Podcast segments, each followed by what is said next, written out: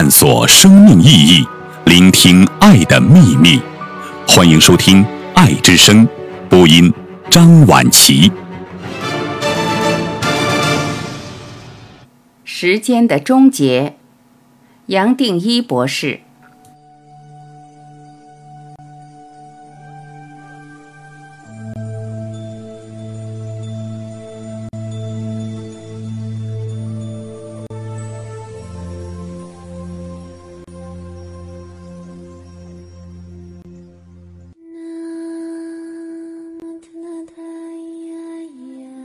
谈到人类的傻劲，我们自然会发现，人类留下来的所有知识体、成千上万的书籍、有史以来累积的记录，都是头脑投射出来的概念，可以说都是落在因果法则的制约里。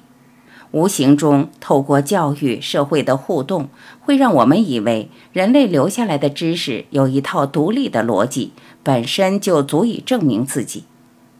但是，只要参下去，自然会发现。相对的逻辑，头脑投射出来的任何知识本身没有什么绝对的价值，最多只是在一个相对局限的范围内延伸出来的道理，和一体相较，完全是另一个轨道，本身还受到生死的宰制。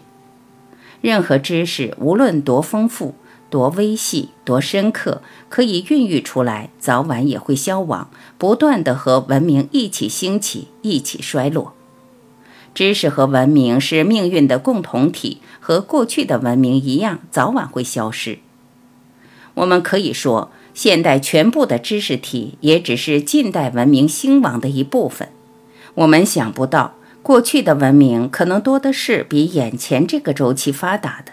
然而，就算有其他文明同时存在，我们因为透过五官知觉不到，也会以为不存在。不同的生命组合出过去、未来的文明，采用的知觉工具和我们完全不同，可能和我们在知觉上完全没有重叠。我们看不到他们，他们也看不到我们。懂了这些，一个人不会想去钻研任何知识，也自然会发现，任何知识都没有绝对的重要性。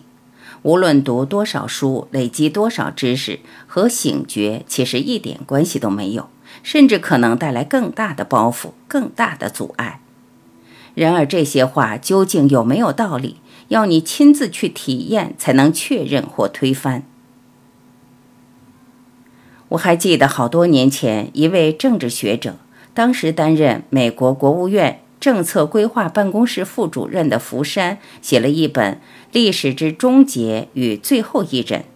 他当时认为。人类文明发达到一个地步，已经走到和谐统一，不可能再有大的冲突和战争，历史的动荡也就到此为止。当年这个大和谐的观念相当受到重视，陆陆续续也有各式各样谈人类阶段终结的作品，像是《科学之终结》。有意思的是。我们只要回顾二十多年来世界局势的发展，一切的冲突与紧张才刚开始，哪来的终结好谈？当初听到这些学者的观点，我其实也只能笑一笑，因为知道唯一好谈的终结是时间的终结。什么是时间的终结？我们仔细观察，人类百千万年的发展都被时空绑住。而我们所有的苦难都离不开时间的观念，只是说到底，时间本身不是痛苦的来源，痛苦的来源是头脑把时间切割成过去、现在、未来，让我们随时忘记对生命而言，只有现在是真的，过去与未来全是头脑的投射。然而，我们哪一个人不是随时活在过去和未来？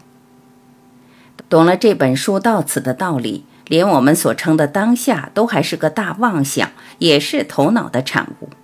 就连当下也是因果所制约出来的。一个醒觉的人的当下和我们的当下完全不一样。我最多只能期待有一天，我们完全可以跳出时空，或是把时空当做人生的工具，让时空带来的业力完成它自己。但是再也不把我们真正的自己和时空绑在一起，只有这样子，我们才会集体的醒觉。